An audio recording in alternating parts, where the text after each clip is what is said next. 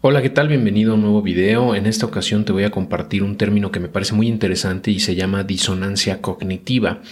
Y es un término psicológico que se refiere a una incomodidad mental que resulta de mantener o de tener al mismo tiempo dos pensamientos o dos ideas o creencias que conflictúan entre sí ya sea, puede ser ideas, pueden ser valores, pueden ser actitudes. Y la, la, gente tiende a buscar consistencia en sus actitudes y sus percepciones. Entonces, ese conflicto entre estas dos cosas hace que eh, pues nos sintamos incómodos eh, o sintamos culpa o vergüenza. Y bueno, esta inconsistencia entre lo que la gente piensa o cree y cómo se comporta, eh, pues las, los motiva a pues, tomar acciones que les ayuden a minimizar esos sentimientos de, de, de incomodidad. Por ejemplo, la gente trata de, aliviar esa tensión eh, eh, rechazando ideas o explicándolas o justificándolas de alguna manera o de plano evitando nueva información. Y eso es bien importante porque eh, a lo largo de la vida, cuando estamos aprendiendo cosas, a veces un concepto, alguna idea o alguna información que, que recibimos hace cortocircuito o se contradice con una que ya sabemos. Y ahí es donde entramos en una disonancia cognitiva. Y entonces ahí hay de dos sopas, ¿no? O aceptas ese nuevo conocimiento, lo absorbes y lo asimilas y cambias la forma de pensar de la otra idea. O sea, como que ajustas tu, estructura mental, tus pensamientos, tus creencias para adoptar esa nueva información.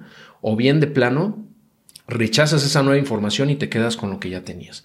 Eh, ese sentimiento de incomodidad es muy normal y, nada más hay que tener cuidado porque muchas veces eh, evitamos aprender cosas nuevas, evitamos nuevo conocimiento porque nos, nos causa ruido o nos, nos, hace sentir incómodos porque eh, va en contra o no cuadra con otras cosas que creemos o que pensamos de antes, ¿no? de tiempo atrás. Entonces, eso es, eh, desde mi punto de vista, importante tenerlo claro. O sea, cuando sintamos esa incomodidad y, estar conscientes de que existe esa disonancia cognitiva. Y evitar eh, nada más rechazar las cosas nuevas o no información nada más porque se siente incómodo, ¿no?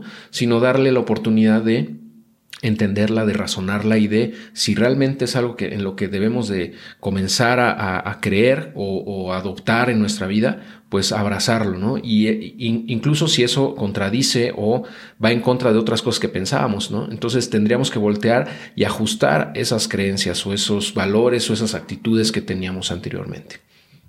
Y el grado de disonancia que puede tener la gente o que podemos experimentar todos va a depender de algunos factores, incluyendo qué tan alto eh, o qué tanto valoramos cierto pensamiento o cierta creencia en particular por ejemplo, los conocimientos que son muy personales o, por ejemplo, nuestra imagen, que, o sea, la imagen que tenemos de nosotros mismos, mejor dicho, es algo que tenemos en alta valía, ¿no? Todos nosotros. O sea, tenemos una imagen de nosotros mismos que nos cuesta muchas veces cambiar. Y cuando hay nueva información o cuando aprendemos cosas nuevas que van en, eh, contra o, se contradicen con ciertas formas de, nosotros mismos que asumimos ya como propias, es donde pues causa mucho ruido muchas veces, ¿no? Por ejemplo, si a ti no te gusta hablar en público, pero estás aprendiendo eh, cómo ser un mejor orador, y ahí va a haber una, una, disonancia cognitiva, porque a lo mejor te van a decir, ¿sabes qué? Es que tu lenguaje corporal no es correcto, porque no, no tienes que mover las manos de manera eh, tal o cual, o tienes que mirar a la gente a los ojos, y a lo mejor eso es algo que a ti, pues nunca te enseñaron o no forma parte de tu, de tu naturaleza, entre comillas, ¿no? De la forma en la que tú normalmente te, desenvuelves. Entonces tienes que salir de esa zona de confort para aprender esos nuevos eh, conceptos o, tomar esas nuevas actitudes de esa forma, de alguna manera, desechar algunas ideas preconcebidas que tú tenías, ¿no? Eh, ese es un ejemplo nada más de cómo podrías eh, encontrar esa disonancia cognitiva. Y bueno, para eh, especificar o explicar un poco cómo nosotros combatimos o, sobrellevamos esa disonancia cognitiva, cognitiva, hay básicamente tres formas ¿no? en la que podemos combatirla o podemos aliviarla. ¿no? Una de ellas es agregar más eh, pensamientos que soporten esa nueva información o, lo que uno de los dos conceptos, vamos, para que eh, sea un contrapeso y de esa manera le ganen, por decirlo así, a los, a, a los otros conocimientos o pensamientos o valores que se contraponen. Eh, es decir, aprender más de algo que nosotros queremos, por ejemplo, hacia donde queremos cambiar algunas actitudes, seguir aprendiendo de eso para tener cada vez más información que soporte esos pensamientos, esos comportamientos y de esa forma nos sea más sencillo desechar los previos. Otra es reducir la importancia que le damos a ese conflicto. O sea, no, porque muchas veces nos estresamos por cosas que no tienen mucho sentido.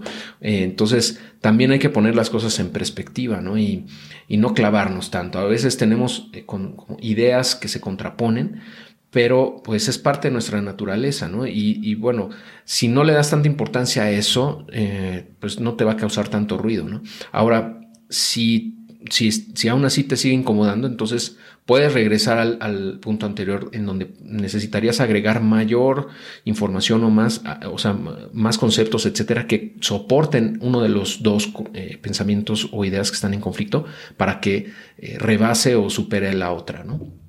Y por último, pues de plano, eh, una forma de librarte de esa disonancia cognitiva es cambiar la forma en la que piensas. Y eso yo creo que es algo muy padre cuando eh, encuentras información nueva, cuando aprendes nuevos conceptos, cuando te das cuenta de algunas cosas que antes desconocías, que van en contra de lo que tú pensabas cuando abrazas esa nueva información, la, absorbes y te das cuenta que es mejor esa, esas creencias o, eso, o, esas ideas son superiores a las que tú tenías, o sea, es una forma mejorada, digamos, de otros conceptos que tú traías, los puedes sobreescribir, o sea, puedes cambiar la manera en la que piensas, de alguna manera eh, eso te, va a librar de esa disonancia cognitiva. ¿no? O sea, tal cual es cambiar los conceptos cognitivos o las ideas eh, para que eh, de esa manera se reduzca o se elimine esa disonancia. Aunque esto es claramente difícil, sobre todo cuando, cuando ya son pensamientos o ideas eh, o creencias muy arraigadas en nosotros mismos, por ejemplo, cuestiones religiosas o políticas. Y por eso es tan difícil cambiar eh, en ese sentido, ¿no? en esas formas de pensamiento, ya que las tenemos muy, muy metidas dentro de nosotros. Pero siempre, desde mi punto de vista, tenemos que estar abiertos a nueva información, a nuevos conceptos, aun cuando eso nos, nos cause incomodidad, aun cuando eso nos genere esa disonancia cognitiva. Desde mi punto de vista es bueno sentir esa incomodidad porque quiere decir que estamos exponiéndonos a nueva información y que de alguna manera estamos forzándonos a ir más allá de lo que ya sabemos y aprender nuevas cosas y eventualmente quizá incluso cambiar nuestros pensamientos para bien en algunas, en algunas zonas o en, algunos, eh, en algunas partes de, nuestra vida. Y eso yo creo que es importante siempre ya que forma parte del desarrollo personal. Eh, como te he dicho, el, el constante aprendizaje, eh, la mejora continua en todo lo que hacemos es y forma parte de alguien que realmente está preocupado, está ocupado y está trabajando en su desarrollo personal. ¿Sale? Entonces, bueno, eso era lo que te quería compartir con respecto a la disonancia cognitiva. Espero que te resulte muy útil y nos escuchamos muy pronto.